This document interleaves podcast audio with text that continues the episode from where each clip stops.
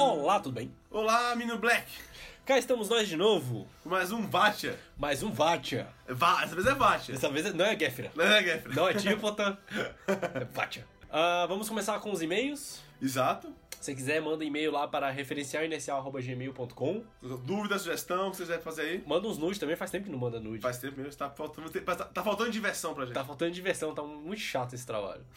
Ah, temos também o Padrim, né? Exato. Várias categorias atualmente, estamos aí com o pessoal nos ajudando, nos apoiando. Exato, a gente tá pra poder. Tá juntando dinheiro pra comprar um microfone, comprar um monte de coisa e tal. Exato. padrim.com.br barra referencial inicial. Exatamente. Só lembrando dessa nova fase do Vatia, né? A gente, pra quem não viu o último episódio nosso e tal, nem nosso aviso, a gente deixou o tipo tem hiato agora. Uhum. A gente vai repensar a forma dele, a gente tá achando que tá cansado da forma e tudo mais. E a gente vai meio que voltar no Vatia quinzenal. E a ideia dele é ser um. Diferente do Vatia antigo, que é do Mãe Sua Uma. A ideia é de ser pegar um tema, pegar alguma obra e usar ele como plano de fundo para ser de um tema, né? Então a gente vai já focando no tema, em vez daquela discussão toda interna e tudo mais do, da obra que o Mãe Só Uma teve, né? Exatamente. É uma espécie de dica cultural com discussão da dica cultural. Exato. É um, é um tipo da com plano de fundo. E aí a gente vai dividir ele em quatro partes rapidinho. É, a primeira a gente vai falar da obra, que a gente vai usar de pano de fundo, que hoje é qual? É Democracia em Vertigem, É o documentário lá do Netflix, do Netflix, cara. produzido pelo Netflix, né? É da Petra Costa. E é, depois a gente vai discutir um pouquinho sobre os temas que a gente encontrou aí no documentário. A gente que puxou, pincelou e tudo mais. Porque é, geralmente toda e qualquer obra é muito complexa, né? Ela traz muitas, muitos, muitas facetas e a gente vai trazer só as que a gente achou relevante. A gente gostou, tocou a gente também. Exatamente. Depois fazer uma conclusão sobre a obra, sobre os temas e botar os áudios e comentários que estiverem, então reforçando, manda aí inbox, manda no e-mail, manda qualquer coisa que você mandar Sinal pelo rádio. É, você conseguir mandar por sinal de fumaça um áudio e A eu gente- conseguir botar no, no- na edição, A gente tá aceitando. a gente tá aceitando código Morse também, o que você quiser. O Black é que ele, é, ele tem especialidade de código Morse, então você pode mandar e tem um rádio amador aqui. Exato. Você liga a frequência dele, manda WhatsApp pra ele, ele tá sempre escutando e tal. Tô sempre a todo gente dia. tá lendo o código Morse diariamente. Vamos lá. Vamos ao tema então? Vamos Então, ao tema. o documentário é o Democracia em Vertigem, da Petra Costa. Lançado esse ano, É, né? exatamente, ela nasceu em 83 e tá viva ainda. Tá viva.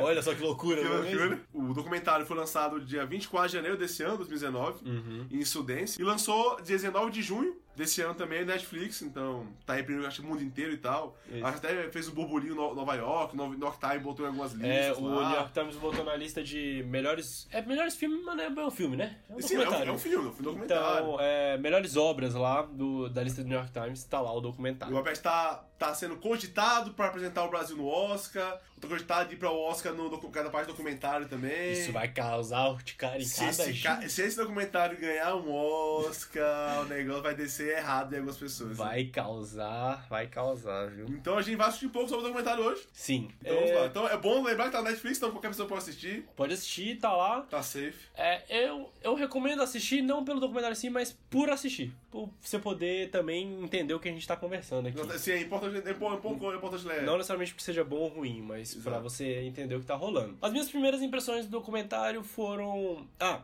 a gente vai. Tem spoiler agora. Não, a partir de agora é. Assim, spoiler de um documentário é meio estranho, né? Porque se você porque- viveu no Brasil nos últimos cinco anos, você já tem spoiler nessa parada. né? Excelente colocação, porque pra mim o documentário foi só isso. Foi uma série de reportagens colocadas juntas. Aham. Tem um certo viés no documentário, é como, é, como toda história, a única versão certa é a que aconteceu. Aham. Todo mundo que contar uma versão vai contar uma versão do jeito que ela enxerga. É, a Petra Costa, ela coloca uma protagonista lá, a narradora. É, ela era filha de militante, não era? É a própria Petra É, a é ela mesmo? Olha é que filha, é filha de militante, do pai dela parece que saiu do país, aí voltou. Isso. A mãe dela foi perseguida, parece que a mãe dela foi presa e tal. Ela tem um documentário que eu ouvi em um outro podcast e a gente tinha visto também sobre da irmã dela. Sim, Dizem sim. que é muito bom.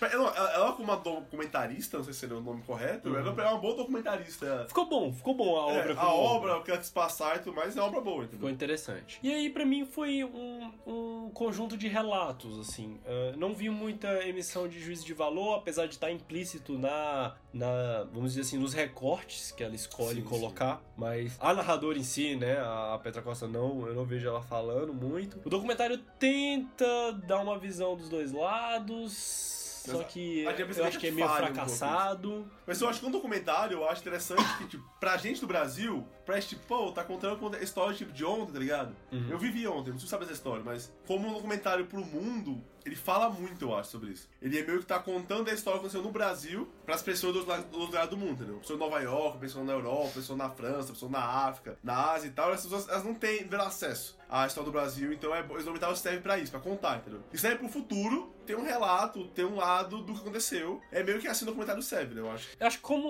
um documento histórico se propõe ao que faz. É, e como uma vinculação de ideias aconteceu aqui no Brasil sobre o documentário. Que eu acho que vai ter um documentário do MBL, sobre essa mesma época. Nossa, esse, esse link. Não, eu acho que vai ser, eu assim, então, vai ser acho, tão bom quanto a Petra foi. Acho que acho que a direção da Petra é, é, é muito boa, Aham. mas ele vai contar o ponto de vista de um lado da narrativa. E se você quiser chegar na verdade ali, você tem que escutar meio que todos os lados É, possíveis é, pra tentar enxergar que dali foi meio que aconteceu, entendeu? Eu vi um comentário esses dias que a gente começou a ser obrigado a ouvir pontos de vista imbecis, tipo o do nosso querido Weintraub. Aham. Que os caras estão protagonizando umas paradas que não tem como mais ignorar o que eles falam. A gente tá sendo obrigado a ouvir esse tipo de coisa e falar assim, é, é isso que tá rolando. Mas, Então, mas fala bem, você escuta e fala, é, discorde- não.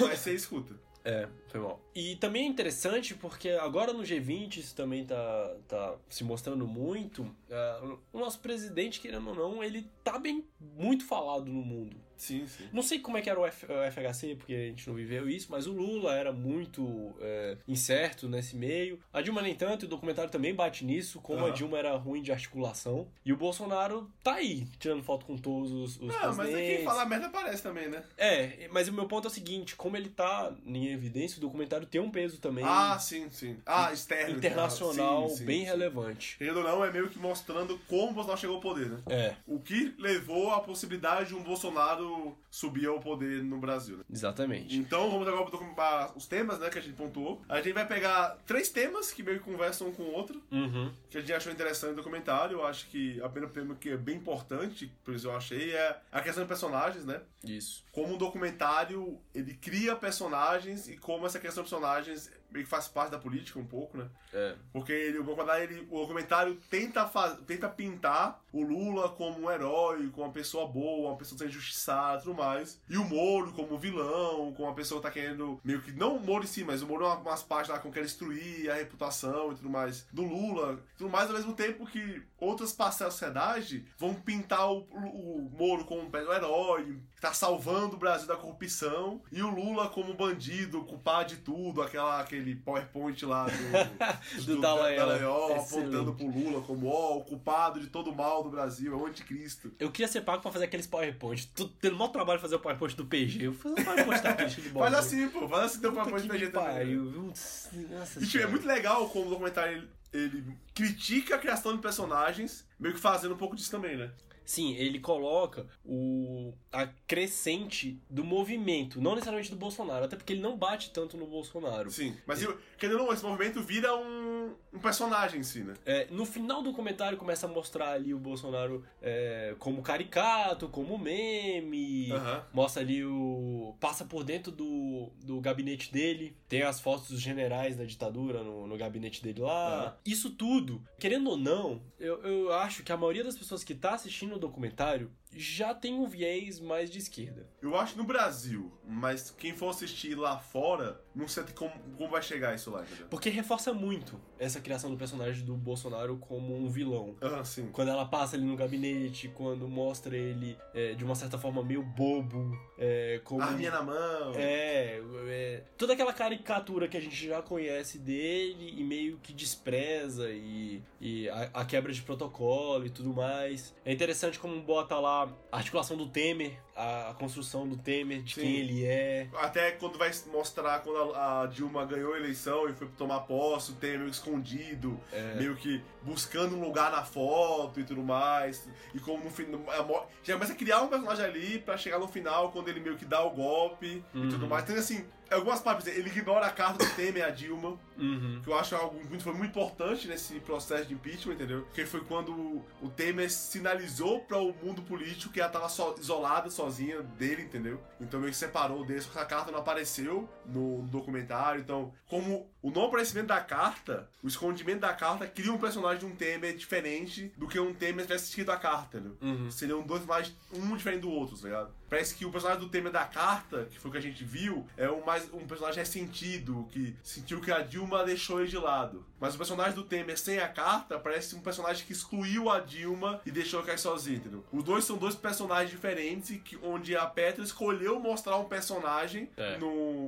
no Documentário. documentário pra, guiar a narrativa que ela tava sendo criada, né? Interessante que, apesar de parecer que ela faz uma meia-culpa no aspecto do Lula se associar com as empreiteiras, é, botar o Temer como vice, ser conciliador como ele é, Sim. apesar dela fazer essa meia-culpa, eu vejo ela meio que colocando como um mal necessário. Ela meio criando assim, pô, ele fez porque ele precisava. Sim. Tanto é que ela começa o documentário, ele lá no, no, nos comícios de 70, 60, né? é, lá quando ele tava no sindicato, era deputado, se eu não me engano. Aham. Ele já era deputado e tudo mais, e a multidão gritando o Ele nome fumando. dele. Ele fumando. Aquela, aquela camisa meio aberta, um xadrezinho ali, né? É mais ou menos o que a gente enxergou na galera que enxergou o Bolsonaro. Aham, pode ser um pouco também. Povo do povo. Então, é, eu acho que pra um olhar cuidadoso, você usa muito bem o que ela, as imagens que ela coloca. É porque quando ela mostra o Lula em peiteira, ela vai lá e mostra é, lá no, no Palácio Planalto, mostra que o, o Collor quando fez a reforma, aí mostra em peiteira que ajudou a fazer a reforma. É. Aí um pouco antes mostra quando o JK fez a Brasília e meio que tem algumas empreiteiras que fez lá e mostra que o Lula também tá seguindo essa obra. Meio que salvando, não, não é culpa dele, sempre foi feito assim. É, todo mundo O fez. Lula é só mais um, entendeu? Então eu tento dar uma... Isso que é, um- é uma questão do personagem. Você poderia mostrar esse fato, no- agora, em vez de esconder a carta do Temer, esconder que o passado das empreiteiras. Uhum. Mostrar só que o Lula é, compactuou com elas, entendeu? Isso, com isso você mostra, cria outro personagem. E como essa criação do personagem é importante pro documentário. Ela, ela é muito importante porque, apesar de ele conciliar, e ela vai colocando isso, coloca ali o Cunha como um esquematizador. Eu, eu vejo ela colocando Cunha mais protagonista do que o Temer no golpe. Coloca... E assim, eh, pelo que a gente entende aí, pelas notícias, de fato, também, foi, foi realmente o que aconteceu. O Temer meio ficou de fora. É, apesar do Temer ser cacique do, Mas- do PMDB. Mas ele tra né? trabalhou internamente, porque ficaria feio pra ele trabalhar externamente pra ele poder, entendeu? O Cunha tancou os pedidos de impeachment até, eu não me engano, o fato que aconteceu que ele virou a chave. Foi quando ele tava sendo denunciado numa comissão interna e ele pediu o apoio do PT Ah, é pra não, não passar a denúncia. Aí o PT fala que, falou que não ia apoiar, aí ele falou, aí é assim então, então agora com a tua cabeça, né? É. E tipo assim, normalmente mostra, como, como o documentário mostra, parece que o Cunha, o PT é uma pessoa boazinha, que não, fa- que não aceitava fazer conchaves políticos pra passar alguma pauta, entendeu? Uhum. Porque na verdade não é bem isso que tá acontecendo ali, entendeu? No PT não é essa pessoa boazinha que não está com status político e, e tá lá sendo a sua ideologia cega e não vai mudar de opinião. Aconteceu algum jogo político interno, o PT pediu alguma coisa, provavelmente o Cunha não quis dar isso tudo, pediu isso como apoio, o PT falou só apoio se fizer tal, tal coisa, e foi uma negociata assim, que não deu certo negociado, como vai negociar por isso não dão certo. E ele atacou o PT como qualquer tipo de ataque que o PT poderia ter feito nos momentos da, da República sobre isso. Mas como o documentário mostra a criação do personagem, ele meio que salva o PT do mal e joga o Cunha como o, o mal essencial ali, entendeu? E quando não só mais um dos, dos players políticos no mal, entendeu? Então com essa criação do personagem interfere muito na, na história que está sendo criada, sabe? E é um ponto também aquela questão das manifestações, né? Da questão do vermelho, do black bloc e tudo mais, e quando vem o verde amarelo, e assim, a narrativa que a, a grande mídia, e acho que a galera da direita vende, é que o verde amarelo é a galera do bem e tudo mais, e os vermelhinhos, o black bloc é a do mal, etc. E o documentário já apresenta, tenta apresentar ao, contrário, né? Quando vai apresentar os apoios ao Lula, mostra, tipo, uma pessoa, ma- uma pessoa mais pobre, ou então uma pessoa mais chorosa, mais emocionada e tudo mais. Quando vai mostrar a ameação do verde e amarelo, temos uma pessoa mais rica, mais raivosa, meio que batendo o bonequinho do Lula, atropelando ele e tudo mais. Então mostra como ele, igual- igualmente quando a direita vai na manifestação da esquerda, escolhe personagem fazer um vídeo pra ridicularizar a manifestação, como aquele deputado que ganhou em São Paulo lá, o Mãe Falei, fazia muito nisso, ela um pouco faz um pouco disso também quando ela faz recortes na manifestação de, de direita pra pegar o que ela quer usar como argumento o, pra narrativa dela, que entra um segundo ponto, que é o controle narrativo, entendeu? Como esse tipo de escolha de recorte serve pra contar a história que ela quer contar, né? A gente já bateu muito no ponto de você pegar o que você tem e interpretar. Porque é muito complicado você estar em todos os, de- os debates, estar em todas as manifestações. Ela bota, que é muito característico, a criancinha lá com o bonequinho do Lula, batendo no Lula, né? Exato, batendo, a criancinha batendo e tal, e os pais incentivando, não lembro direito como é que era. E a gente teve muito isso, então, de um lado lá, Brasil 247, catraca livre, você via a galera com camisa do Brasil tirando foto com policial e tudo mais. E aí você vai pro Mamãe Falei,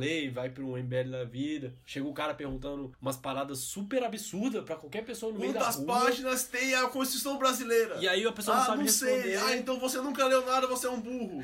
E, então, assim, é, é interessante você pegar o que dá. É, a gente tem que também ser pragmático no aspecto que a gente não dá pra estar em todo lugar. Não, justo, mas é que aí um pouco a ideia, se você. É foda falar sobre isenção e sobre imparcial, mas se você quiser querer ter uma noção de conversação, você não deveria falar com todo mundo, mas seria fazer uma. pe- Existe motivos porque pesquisa científica tem estudo, entendeu? Porque são científicas. Então, é, existe assim, ah, você tem que pegar o mínimo das pessoas, dividir assim, assim, assado tudo mais. O ideal se você fazer realmente querer pegar, se você quiser tirar uma foto da manifestação, deveria contratar um instituto de pesquisa, ou então se aliar a um instituto de pesquisa que sabe fazer e fazer a pesquisa da, da inteira. Uhum. Pra você tirar um dado, pessoal, na manifestação, 37% das pessoas bateram no boneco do Lula. Porque às vezes foi um recorte. É. É igual com o Faixa Queimação que teve muito, talvez em São Paulo e tudo mais, a galera quebrou, quebrou é, de ônibus, quebrou lâmpada e tudo mais. Entendeu? Às vezes foi um grupo pequeno, de Uhum. todo um montante não tava assim. Mas você pegar aquele recorte, separar daquilo e falar que ah, esse aqui é o todo, é, parece um pouco desleal, parece que tá querendo controlar a narrativa. Que é exatamente o que a gente enxergou muito nas manifestações de 2013 e 14. Uma tomada do controle da narrativa. Exato. Então você começa a colocar, botar foco da galera virando o carro, botando fogo no carro. Exato. Você começa, você reprime. E assim, eu tô falando de um lado, tô falando da imprensa, porque é, a imprensa naquela época, é, golpe ou não, ela claramente estava de um lado. Sim. E E- sempre estar de um lado. E sempre tá de um lado, e assim, e- e- inclusive é um tema excelente para outro podcast sobre Sim. lados. Mas você via ela meio que se afastando da- das incursões policiais. Você via a galera quebrando o banco, a manchete do Correio Presente no dia seguinte era bancos depredados, não era pessoas. A gente viu lá o moleque que tomou um tiro a prova. A prova. A queima-roupa ficou com o olho sangrando, aparece no documentário. Eu já vi um, um videozinho curto que chega o batalhão de choque, aí chega uma pessoa tipo, se ajoelha assim na frente pra parar o batalhão de choque, neguinho atira queima-roupa nele e tal. E tem todo esse controle de recortes e. Porque a gente aqui estamos crítico, meia dúzia de pessoas ao nosso redor, mas vamos ser sinceros, ninguém tem tanto tempo. Não, mas justo, mas eu, E aí você tem que ler o que o jornal te dá. Exato, mas é, é- é entender o narrativo, entendeu? Uhum. Entender que você tá querendo controlar Entender. e falar assim, ó, a manifestação, o que a PET tá fazendo no documentário, né? Tá falando que a manifestação pró-Lula, pró-Lula não, pró-Bolsonaro, pró-direita, pró-Moro, Lava Jato, é uma manifestação violentas. Uhum. Que a PET tava querendo bater em bonequinho, queimar, é, queimar bandeira e tudo mais. E a manifestação pró-Lula, pró-esquerda e tudo mais, é uma coisa mais pacíficas, É. é. a galera mais amoro- amorosa, tá pensando no seu bem-estar e tal. Isso é um controle narrativo, entendeu? Claramente. E nada contra, é, é o objetivo do, do podcast, do documentário é esse, mas entender esse controle narrativa como meio que uma arma política a ser usada, né? É enxergar que tá sendo feito. É tipo, Sim. ser ser sincero com o que você tá assistindo. E é interessante porque ela bota lá o vazamento dos áudios do Lula. Que a. Dilma liga, ah, querido, se quiser usar. Só usa em caso de necessidade, né? Sim. Que era o, o termo de posse. Que foi o ministro do STF, se eu não me engano, foi lá e deu uma canetada proibindo a, a posse dele e tudo mais. Caiu até o Moro foto do Fux, né? É. E, e aí é, é isso, porque o que que, por exemplo, o Moro fez nesse caso? Ele controlou a narrativa. Sim. E não poderia vazar aquilo, porque foi uma escuta ilegal. E Ele, aí ele assim, soltou. O, o ilegal é porque parece que cessou de manhã, o, É. ele foi no fim da tarde, saiu esse rolê, mas até me- metade do dia tava, tava proibido já gravar, só que ele que continuou gravando, demorou pra. E tem, tem um Ah. rolê ainda que era o presidente da república. Não, eu acho, não, eu acho que o, o grampeado era o Lula, não era a Dilma. Então, mas o fato dele vazar, vazar. Não, sim, vazar sim, sim, o presidente da república. Isso é um controle da narrativa. É. Só que aí, pô, alguma coisa é mentira ali. Ela tava articulando pra blindar o Lula? Tava, tudo isso era verdade. É, então, até não sabia, eu sabia que ela, já tava sendo cogitado, e a ideia é que ela falou assim, olha, parece que ele ia, sei lá, terça-feira lá. Aí que segunda-feira tá em São Paulo. Eu tô mandando aqui, pra se de segunda pra terça der merda, você assina. Só que, sim, tem uma ideia de blindagem, de blindagem mas também ele tava acertado um pouco Uhum. isso. O contrário, ele quer passar que não foi por blindagem. É, Só exatamente. que por fora a gente percebe que tem um quê de blindagem também, entendeu? Era pra blindar. Então, assim, o, o que o Moro fez, é, aí a gente puxa pro agora pro Intercept pra comparar, são coisas diferentes, porque são instituições diferentes. Não, sim. Mas no final das contas, todo mundo quer controlar a narrativa, quer contar a historinha que pode. Porque é o ideia que você quer passar a sua ideia pra frente. Então você quer criar personagens e controlar a narrativa pra sua ideia ser a correta, ser a boa, ser a legal. E as pessoas pegarem a sua ideia e passarem pra frente também, entendeu? Às vezes pra descolar aspectos ruins da- do seu lado. Por exemplo, quando o Bolsonaro, ou então toda essa ala nova aí do governo, fica falando que nazismo é de esquerda, que a ditadura foi positiva. E pelo outro lado, você tem todo o lado que governou, né, então PT, falando que tá lutando pelos pobres e tudo mais, mas quando você vai ver o que aconteceu mesmo, eles abriram as pernas pras empreiteiras porque precisava Os banqueiros, tudo os mais. banqueiros, mesmo batendo em banqueiro. Então, ela bota de certa forma isso. Sim. Como ele foi aliviando pro lado do dinheiro, Mas ele dizer. é meio que ela tenta botar isso como não como um erro, não como tá, não como ele sendo mal, Uhum. mas como meio que uma falha, um errozinho bobo. Ou que o sistema impôs ele. Exatamente, entendeu? Mas ele, ele é meio que tá puro, ele tá, ainda tá. Sei lá, ele, ele não, ele sujou com isso ainda. E tipo, quando a narrativa ele vai muito, entendeu? Então, tipo assim, como a galera tava na questão da Dilma lá, falando que não podia, ela não podia ser julgada pelo Cunha, ou então pelo Senado, ou então pelo Congresso, que tinha mais pessoas sendo, sendo acusadas lá e tudo mais, entendeu? Então, tipo assim, é meio estranho esse tipo de narrativa, porque várias pessoas do PT estão sendo acusadas também, Uhum. e eles continuavam, sei lá, julgando coisa no Congresso, entendeu? Tipo, querendo ou não, o Lula tá sendo acus- tava sendo acusado e queria ser presidente, entendeu? Então, pelo que dá, ao mesmo tempo que pra eles ser acusado de algo, como era o Cunha, o AS e outros políticos contrários a eles, era errado, eles serem, julga- eles serem julgados e julgarem alguém, isso parece meio errado, tá ligado? Ao mesmo tempo que o Lula e outros partes do PT que estavam julgando a Dilma ali também, o Lula que, que queria ser presidente e tudo mais, era certo, eles mesmo sendo querendo ser julgados, tá julgando pessoas, entendeu? Então esse tipo de controle narrativo mostrando como, ah, a Dilma não pode ser julgada, pessoas sendo julgadas, ao mesmo tempo que ela, ela faz o contrário, entendeu? Então a narrativa é meio que falsa ali, entendeu? Que eu acho que aí isso leva pro terceiro ponto que a gente vai tocar aqui, que é a política como espetáculo, entendeu? Uhum. Que essa é a ideia. Você faz uma coisa por trás dos panos, mas você, na hora de vender, você vende esse show, esse espetáculo. Então você vai criar um personagem, vai fazer um roteiro pra, meu Deus do céu, é, é- é o melhor do país esse é o Lula, entendeu? Porque olha como ele, ele é um herói nacional, fez tudo coisa boa, e olha como estão todo mundo querendo xingar o Lula, estão querendo fazer algo mal, e os banqueiros querendo xingar ele. Então Lula tem que ser a salvação do mundo, então todo mundo tem que gritar Lula livre, Lula livre, Lula livre, que é um espetáculo, você tá meio que ah, tendo uma catarse política ali, meu Deus, é o Lula, e tem, tá ovulando e tudo mais. Então, esse tipo de coisa que atrapalha um pouco, eu acho, a política nesse sentido, mas é como um pouco a Petra, ela critica um pouco isso, quando ela vai criticar o Bolsonaro como esse espetáculo, e então, ao mesmo tempo, ela meio que faz um pouco com o Lula espetáculo também, entendeu? O Lula, é, no Lula 1 ou Lula 2, não lembro, falou a, a famosa frase: não, não vai vir a tsunami, vai vir só uma marolinha. Só que quem se fudeu foi a Dilma, porque a bomba estourou na mão dela. O que, que ele fez? Ele maquiou a parte macroeconômica. Eu não, não sou a melhor pessoa pra falar isso, mas em poucas, em poucas linhas, ele meio que injetou dinheiro por meio dos bancos pra abrir crédito na linha branca, aí a classe média subiu, todo mundo tinha carro, todo mundo tinha eletrodoméstico. Se trata de outro tópico, mas que é, não é necessariamente deixar as pessoas mais ricas, mas tirar as pessoas da linha da pobreza. Aham. Foi mais ou menos o que ele fez no, no Forceps, né? Só que isso teve um impacto. E o impacto foi posterior. Mas não cola nele isso. Sim. E esse é o porque- ponto. Ele vendeu, ele criou, ele foi o bastião da, dos pobres, do Bolsa Família. Foi tudo muito positivo. Ele Não- passou da crise inerte, sendo funcionário, tudo mais. Exatamente. E aí depois a gente tá sofrendo os impactos agora, assim. É, por pior que esteja a economia agora, por mais retardado que sejam as tomadas de, de decisão desse governo agora, boa parte vem aí do, do governo Não, Dilma. perdão, você não pode pôr uma pessoa que tá seis meses do poder por algo por algo que tá muito acontecendo. É foda tentar usar o mesmo argumento dele de ah, a culpa é do PT e o PT, mas é um pouco. Tem um, tem um quê disso também. É. Mas a ideia é essa questão de se contornar porque é a ideia de você não ter que ser um bom governo. Tem que parecer, Parecer um, bom governo. Então você pode fazer um merda internamente, só que você. tá- um- se a população brasileira acha que tá sendo um bom governo, você tá conseguindo criar uma narrativa, criar os personagens, pra você fazer espetáculo, isso aqui tá, não é um bom governo mesmo, não importa por trás. Não importa se o governo número lá tá tendo desempregado. É importante que a, a galera pareça que tá tendo emprego. Não que tá realmente tem emprego, entendeu? Então, por exemplo, hoje em dia com o Bolsonaro, hoje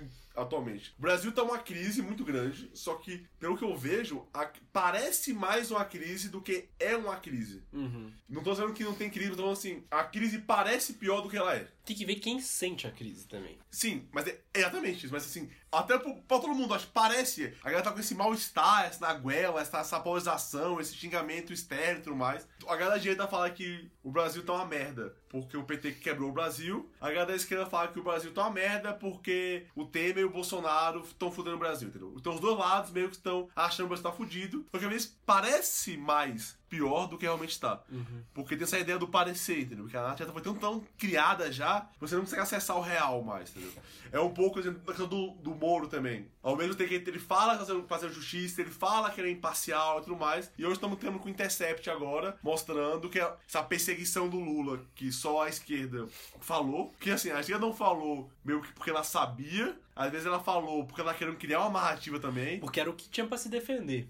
Então, assim, não é que a esquerda era meio que ah, o bastão da verdade, eles possuíam a verdade sobre isso, porque naquele momento era complicado apontar essa perseguição. Ah, Existiam, obviamente, existiam fatos, como a questão do áudio vazado e tudo mais, mas pareciam naquela época mais pontuais do que realmente uma perseguição real e tudo mais. Se era ou não, não tinha como ter certeza, era mais uma, uma ideia que você poderia ter sobre isso. E hoje em dia apresenta-se como com a, a reportagem do Intercept, né? Então, tá, se tem esse Moro deve- querendo parecer justo, mas tem um Moro real perseguindo um- uma pessoa, perseguindo um tipo de ideologia, entendeu? Então, esse tipo de ideia mostra esse, esse espetáculo sendo feito, esse parecer sendo feito, essa perda da importância de você ser alguém pra parecer alguém, entendeu? Que não é só da política um pouco isso, é um pouco, eu acho que vale no podcast também. Outros aspectos da sociedade são assim. Hoje em dia você não tem que ser inteligente saber sobre medicina, por exemplo. Tem que parecer ser. Então você não vai estudar, mas você vai botar uma roupa branca, falar que lê uns livros ali e tal, e querer puxar um argumento de, de saber, entendeu? É um pouco, sei lá, voltando à política agora, o Olavo de Carvalho da vida. Ele parece saber muita coisa e não realmente sabe alguma coisa. Tanto que ele já superou, que antigamente a galera tinha o ser, o ter e o parecer. O ser quando você realmente é inteligente, sabe alguma coisa, o ter quando você tem coisas que agregam você, tipo, tem um título, um doutorado e tudo mais, e tem um parecer que é como se só aparenta isso. A gente tá nessa época do parecer já.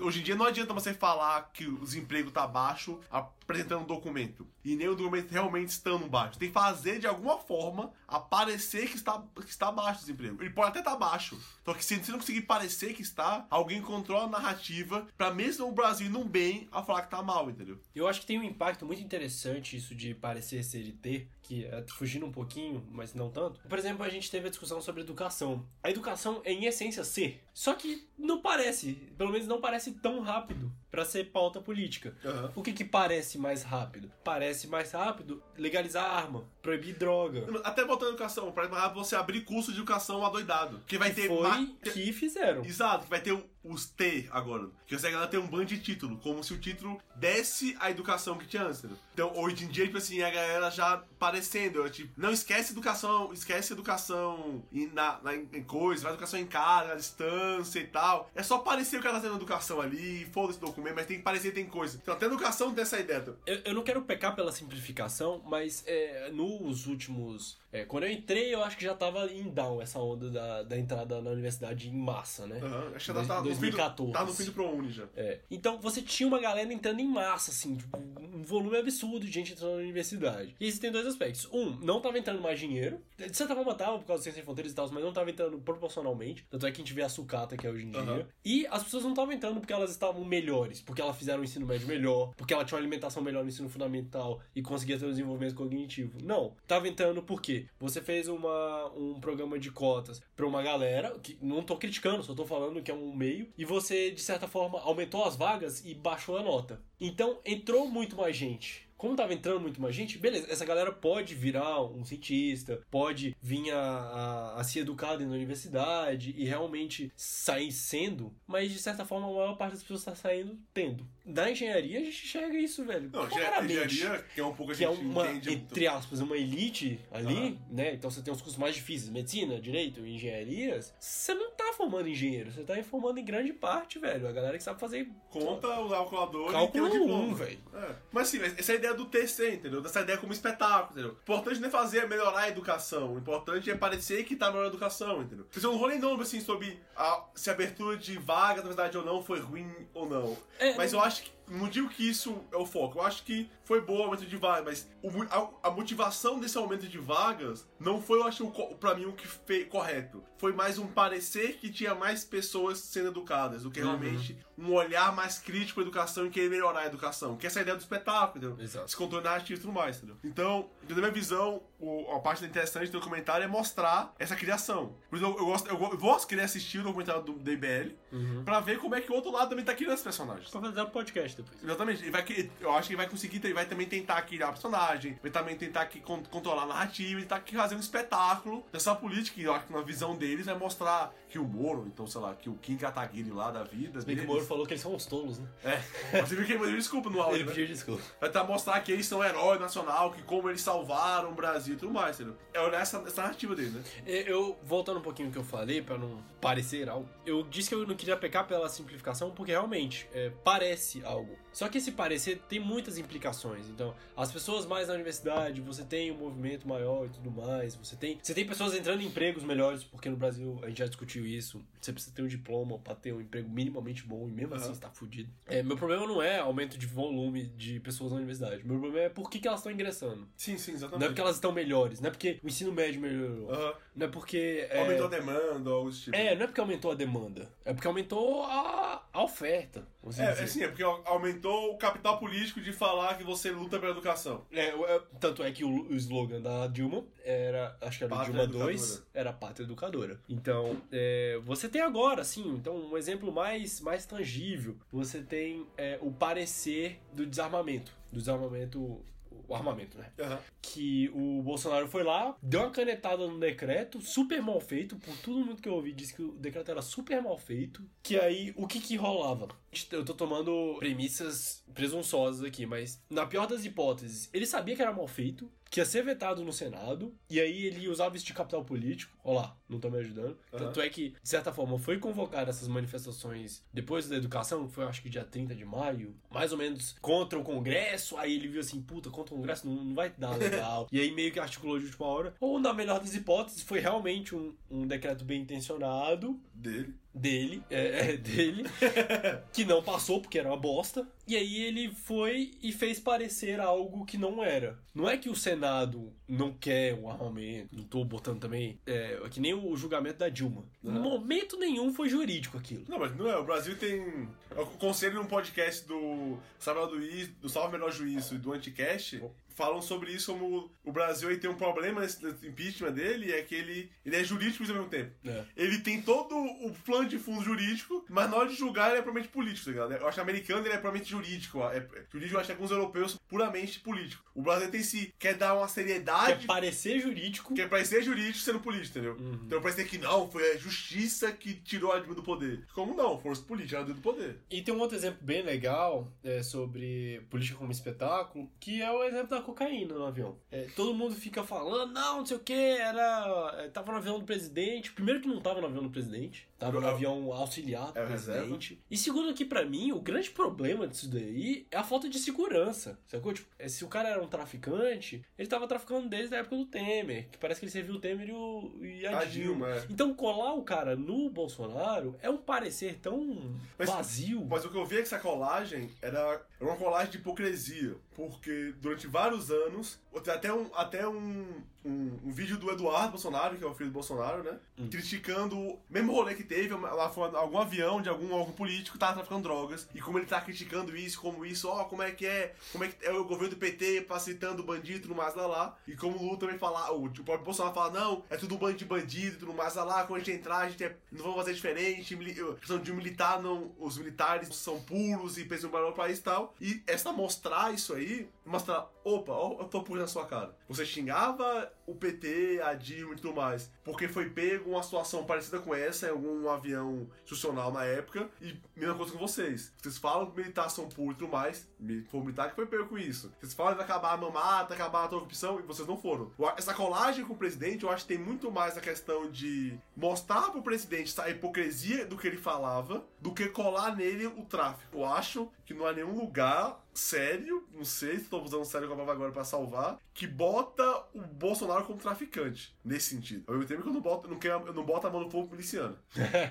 então, tem esse problema. Só que você não tem como colar nele o tráfico. Você tem como colar nele a hipocrisia dos discursos passados. Porque eu acho que isso é um pouco essa política atual, é a colagem de hipocrisia para quebrar o espetáculo dele. Porque hum, eu, esse, esse, eu acho que quando você cola ele a, a esse, tráfico, esse tráfico, está colando nele, opa, que tudo que a gente falava lá, tudo que a gente estava contando, parece mentirosa. Que de duas uma. Ou aquela narrativa era certa e você também é um bandido e tem que ser preso, ou você não tem que ser preso, então aquela narrativa é mentirosa. Então tá quebrando o espetáculo dele, tá quebrando essa questão do personagem dele. Então a ideia mais, pelo que eu vejo, essa colagem nele é a, a, a quebra da questão do personagem dele. Uhum. Que é um pouco quando colam, tentaram colar o Lula com algum tipo de corrupção. Uhum. É tentar quebrar a questão do personagem do próprio Lula, dele ser o soldado pobre, pensar no pobre, e mostra ele recebendo dinheiro de um Odebrecht e tudo mais lá naquele tá, um triplex aleatório lá. É que eu quebrar, ó. Como é que ele é do pobre tá querendo ganhar um triplex aqui? O cara mora um triplex, ó, triplex, com os cabulosos e tal. É, essa criação de, é, é pra quebrar o personagem dele, Então eu, acho, eu vejo mais nesse sentido do que realmente um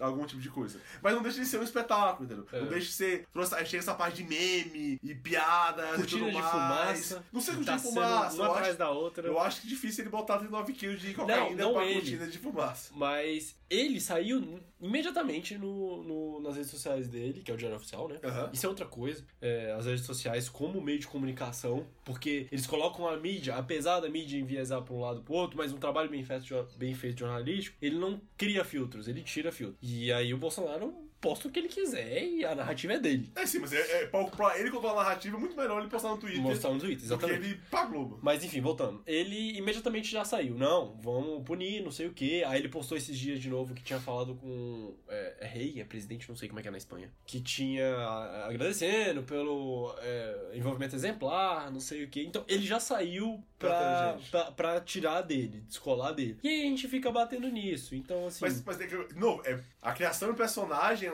essa narrativa, ele é duplo, entendeu? É, sim, Você sim. controla a narrativa pra criar um espetáculo ali, e aí vai querer controlar a narrativa pra destruir o espetáculo, pra poder botar o novo espetáculo em cena, entendeu? Uhum. Então, esse jogo político, essa, essa ideia dessa criação de personagens, de criação de política o tempo todo, entendeu? Por isso, eu, eu não acho errado essa. Se tentar colar nele essa pecha, mas eu acho errado colar no traficante. Eu entendo uma criação de você querer destruir personagem criado por ele como o homem do povo, pensando que é igual, por exemplo, a ideia do, do assassino da Marielle que foi pego no condomínio dele? Você cola ele, aí você fala assim: olha, o cara do teu lado, que é teu vizinho, que andava com você e tudo mais, assassinou, assassinou uma pessoa, era miliciano, tinha ah, milhões de armas em casa, é traficante e tudo mais, entendeu? Como é que você convive com isso? Eu acho que é difícil você querer colar nele a pecha de assassino Marielle. Uhum, é, Porque falta provas nisso. Você tá querendo parecer do que realmente ser alguma coisa. Você cola nele a hipocrisia, que ajuda para quebrar o personagem dele. Uhum. Sendo, sendo criado, criar esse conteúdo narrativo e tudo mais. Então, esse é assim, meio nosso. Eu acho que passamos por cima dos pontos que, que a gente achou necessário. Acho necessário. dá pra pegar outros pontos lá, mas eu acho que os pontos que a gente. Dá, dá pra pegar muitas coisas. Então, assim, tem, tem uma imagem que eu acho sensacional, que foi usado muito pela esquerda, que é a do Lula no meio e a galera, a mãozinha,